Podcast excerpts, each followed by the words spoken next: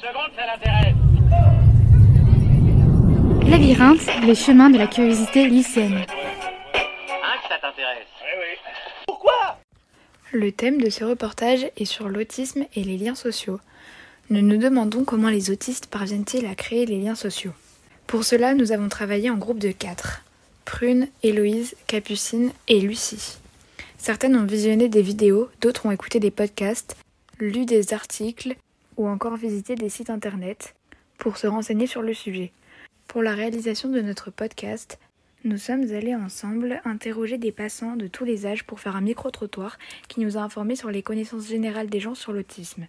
Nous avons également interrogé Christophe, le père d'un jeune enfant atteint de troubles autistiques, mais également deux éducateurs spécialisés dans deux structures différentes pour nous renseigner. Dans ce podcast, nous essayons de comprendre comment les personnes atteintes de troubles autistiques parviennent-elles à créer des liens sociaux et par quels moyens on peut les aider dans la vie quotidienne. Nous avons choisi ce sujet car nous pensons tous que l'autisme est un sujet peu connu et peu étudié. De plus, à titre personnel, nous avons une tante, un cousin autiste et un entourage qui travaille en tant qu'éducateur spécialisé avec des personnes atteintes de troubles autistiques et nous avons trouvé que cela pourrait être intéressant et enrichissant de les questionner et de faire des recherches plus approfondies sur le sujet. Qu'est-ce que l'autisme pour vous? Alors, euh, l'autisme, je vois ça comme euh, un handicap euh, qui est présent donc, euh, bah, dès la naissance, euh, handicap qui est développé donc, pendant la grossesse et qui atteint malheureusement euh, plusieurs euh, milliers de personnes euh, chaque année. Euh, L'autisme pour moi est une forme euh, de problème euh, neurologique qui touche euh, les enfants dû à une déformation des gènes à la naissance. C'est un handicap mental. Euh, L'autisme, pour moi, c'est euh, c'est lorsqu'une personne euh, n'arrive pas à, à bien s'exprimer euh, à d'autres personnes. Les relations, surtout les relations sociales, euh, c'est difficile. En réalité, l'autisme est un handicap et non une maladie, dont les manifestations sont décrites sous l'intitulé de troubles du développement d'origine neurologique. Avez-vous déjà côtoyé des personnes atteintes d'autisme? Euh, de manière proche, non, j'en ai seulement croisé euh, dans la rue. Oui, mon cousin. Euh, actuellement, non, je ne côtoie aucune personne atteinte de troubles autistiques, mais euh, euh, dans ma classe de petite section, euh, section, je côtoyais un petit autiste. Les troubles du spectre de l'autisme, appelés TSA, représentent entre 0,9 et 1,2% des naissances.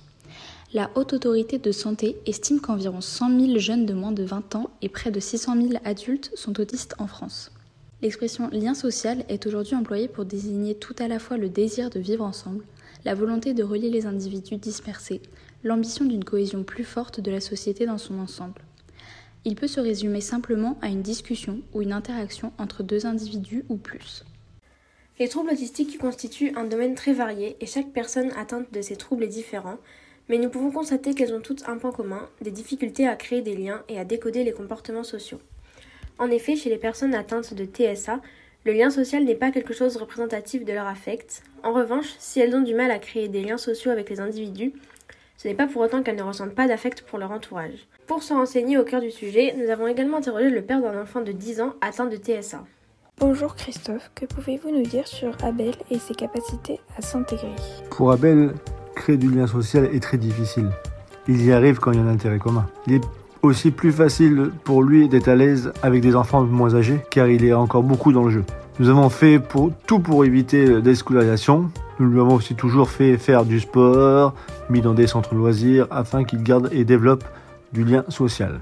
Même si on ne parle que peu des troubles autistiques, il existe des documentaires, des podcasts ou des vidéos accessibles à tous.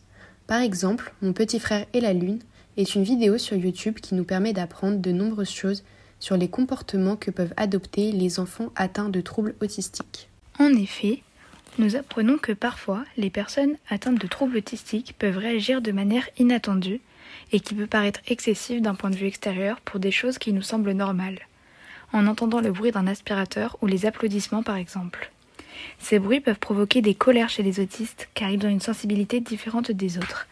De plus, la narratrice, la grande sœur d'un enfant autiste, explique que les gens n'agissent pas toujours correctement avec son petit frère, ce qui s'ajoute à leur difficulté à créer des liens sociaux. Il n'est pas rare de voir certains passants dévisagés ou s'écarter des personnes atteintes de troubles autistiques comme s'ils portaient une maladie contagieuse. La jeune fille montre durant toute la vidéo que son frère a du mal à avoir des interactions avec les autres, des difficultés à créer des liens, car il est dans la lune.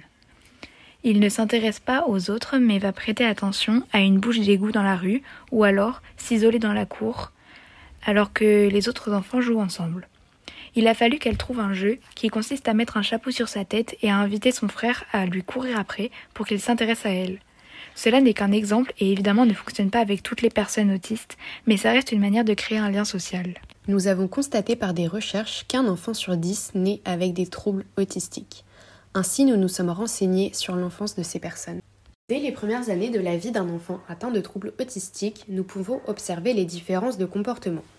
Ces troubles se manifestent par des difficultés à établir des interactions sociales et à communiquer. Les enfants préfèrent parfois s'isoler dans un monde intérieur, imaginaire, et n'assurent pas forcément d'être accessibles aux autres. Ils ne font pas de contact nécessaire pour créer des liens et les évitent quelquefois. Ces difficultés à interagir avec autrui persistent jusqu'à l'âge adulte et font partie intégrante de leur caractère et de leur manière d'agir. Des difficultés d'apprentissage se font ressentir et une déficience intellectuelle est observée en moyenne dans un tiers des cas. Les comportements des personnes autistes sont imprévisibles car ils ne savent pas gérer des changements et des situations déroutantes. Les personnes autistes peuvent réagir par exemple par des mouvements auto-agressifs ou inappropriés face aux situations. Elles vivent constamment avec des peurs inhabituelles et doivent s'adapter à leur quotidien. Malheureusement, ces troubles autistiques s'accompagnent régulièrement d'autres troubles tels que les troubles du sommeil ou les troubles psychologiques. Tout ça ensemble rend encore plus difficile le fait de vivre avec l'autisme. Les troubles de la communication affectent à la fois le langage et la communication non verbale, comme la gestuelle ou les expressions faciales. Les personnes autistes vivent constamment dans le combat de leurs troubles, car à l'heure actuelle, il n'existe pas de traitement contre celui-ci. Les personnes doivent s'habituer et continuer à vivre malgré les difficultés engendrées, et plusieurs aménagements sont créés pour qu'elles ne laissent pas leurs troubles dicter leur vie. En effet, il existe des structures dans lesquelles des équipes travaillent dans le but de venir en aide et d'encadrer certaines personnes atteintes de troubles autistiques. Par exemple, nous avons eu la chance de pouvoir interroger deux personnes dont le métier consiste en partie à pousser les personnes atteintes de troubles autistiques à avoir des interactions sociales, puisque ce n'est pas quelque chose d'indispensable, voire d'utile à leurs yeux. Bonjour Julie Goubeau, vous travaillez à l'hôpital Marius Lacroix à La Rochelle. Quel est votre métier? Je suis éducatrice spécialisée en pédopsychiatrie. Je travaille dans le service des tout petits qui accueillent des enfants de 2 ans et demi à 6-7 ans. Bonjour Henri Lacombe, vous travaillez à l'hôpital Marius Lacroix à La Rochelle. Quel est votre métier? Bonjour, je suis éducateur spécialisé auprès d'adultes et je travaille au sein d'une équipe mobile euh, qui travaille en lien entre la psychiatrie, le handicap et les personnes atteintes du trouble de spectre de l'autisme. Dans votre service, avec quel professionnel travaillez-vous? Alors, il y a des infirmières, un psychomotricien, une orthophoniste, une enseignante spécialisée, une psychologue et un médecin qui fait euh, le lien avec euh, le projet de soins de l'enfant. Alors, je travaille avec euh, des médecins psychiatres, des psychologues, une ergothérapeute, des infirmières et une secrétaire qui est importante aussi dans mon travail. Avec euh, combien d'enfants travaillez-vous?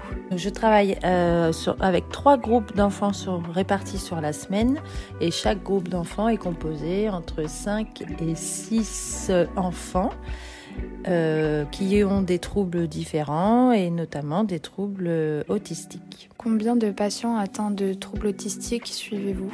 Je dirais que sur deux ans d'activité, on a dû accompagner la situation d'une centaine de personnes atteintes de troubles de l'autisme.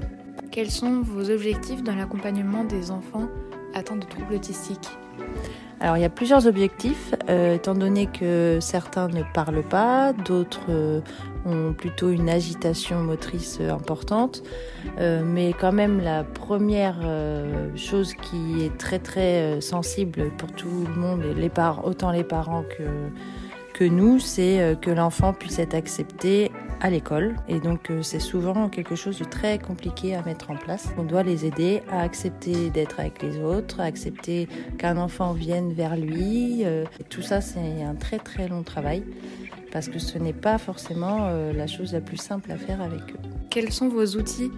Alors, il y a beaucoup, beaucoup d'outils possibles. Alors, à l'hôpital de La Rochelle, on utilise une thérapie qui s'appelle la thérapie d'échange et de développement, où là, on apprend, en fait, on apprend les enfants euh, à jouer avec nous.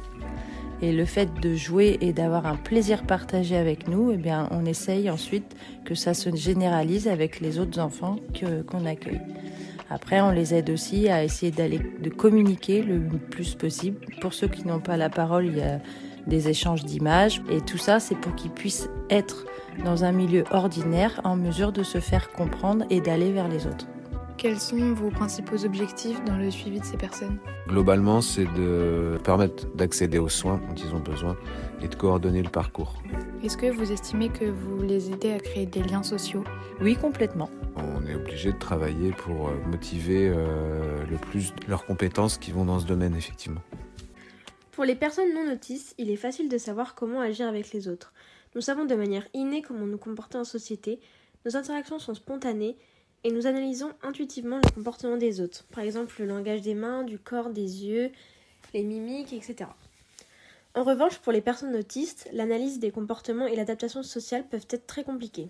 Par exemple, il est compliqué pour une personne autiste de percevoir le second degré ou de passer outre le sens littéral.